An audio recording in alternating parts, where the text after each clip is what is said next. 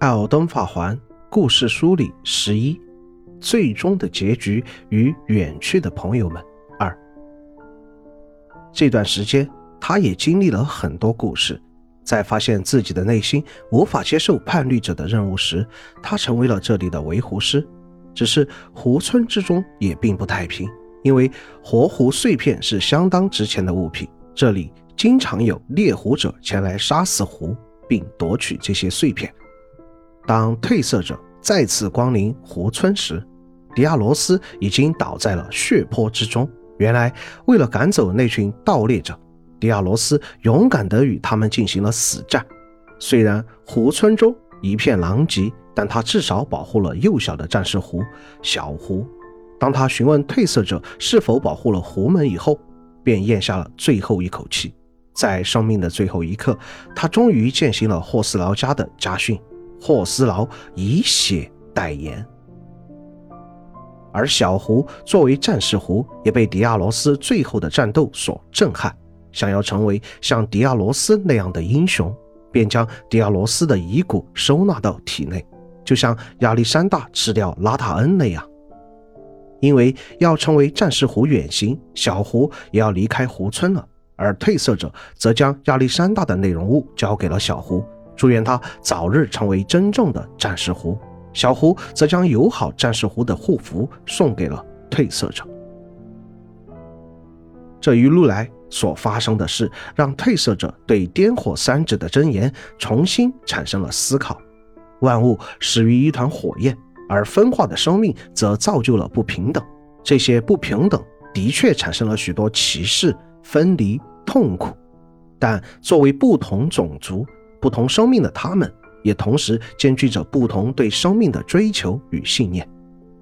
一生追求成为真正战士的战士胡一族，受尽歧视却能超越种族天赋，锻造出弑神武器的修古，以及克服自身懦弱，成为强大调灵师的罗德利卡。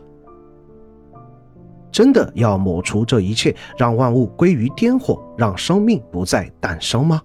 那样的世界不是梅琳娜希望看到的。那样的世界难道是肩负着成王之愿的褪色者希望看到的吗？对不起了，海达，我还是不希望世界陷入颠火之中。于是，褪色者依照着米凯拉金针上获得的信息，在最接近风暴之眼的地方一跃而下，躺在唯一一处没有骸骨的石壁上。时间再次倒流。风暴逆转，破碎的建筑开始逐渐构建起宏伟庄严的祭坛。于时空的夹缝中，浮现出了一只古怪的龙王。这龙王本有四颗头颅，却不知被谁斩断了两颗。饶是如此，它仍有着极强的战斗力。当体力降至一半，便会瞬息遁入时空夹缝，再突然飞驰而出，以缠绕着雷云的利爪突袭褪色者。这位前艾尔登之王目前已步入凋零阶段，而褪色者的到来则终结了他长久的痛苦。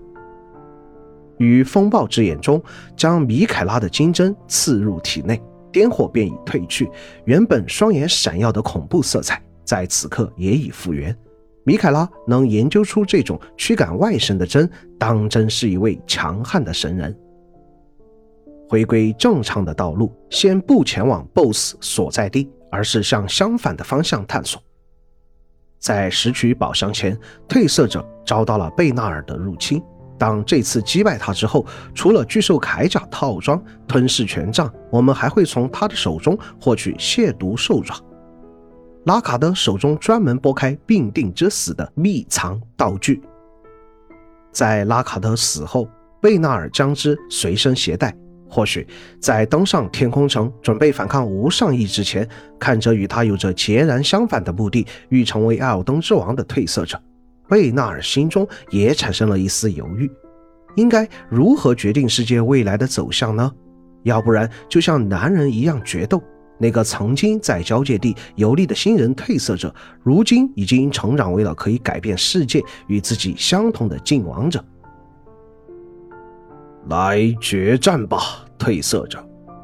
若有能力，便终结我的野心，拿走这片刻制命定之死的道具。望你成为奥登之王。令人感到有些意外，在天空之城的终点，我们遭遇的竟然是盖利德北部龙墓中的野兽祭司。当初将死根交给他吞噬时，大约到了一半的数量，他就会突然发狂，以恐怖的兽食祷告攻击褪色者。将他的体力削减到一定程度之后，他又会抑制住自己的狂性，向褪色者道歉。而后来，当他吞噬掉所有死根后，仍然感受到无尽的饥饿，并自问：“玛丽卡，这就是罪孽吗？”感谢过褪色者后，便化为白灰，消失于野兽神殿。